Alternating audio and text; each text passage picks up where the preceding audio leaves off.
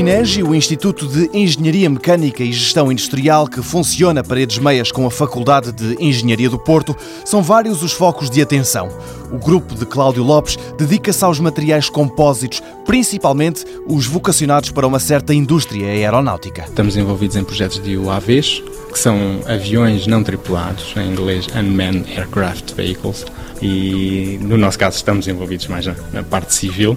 Temos algumas colaborações com a Academia da Força Aérea, mas o, principal foco é a parte civil e, portanto, desenvolvemos estruturas em materiais compósitos para veículos não, não tripulados. Quanto às aplicações deste tipo de avião não tripulado, Cláudio Lopes levanta o véu. Podemos usar estes veículos para vigilância florestal, para vigilância urbana, tráfego, para vigilância marítima, pescas, controle fronteiriço, investigação atmosférica, fumos de vulcões, por exemplo, que é um, um problema recente, search and rescue, salvamentos no mar, por exemplo.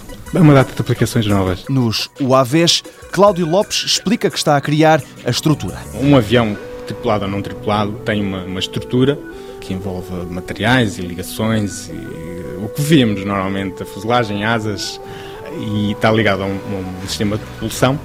No caso de aviação comercial, depois tem um que chamamos uma, um payload. No caso da aviação comercial, são passageiros e malas e bagagens. No caso de, por exemplo, transporte, é o que se quer transportar. No caso de, do AV, são câmaras, são sensores, são o que for necessário para cumprir aquela função. Mas nós só estamos envolvidos na parte de concepção do airframe, portanto, aquilo que permite ao avião sustentar-se no ar. Do INEGI, há cerca de um ano, já saiu um protótipo de uma aeronave que cruzou os céus de Portugal. Agora a ideia é melhorar essa plataforma.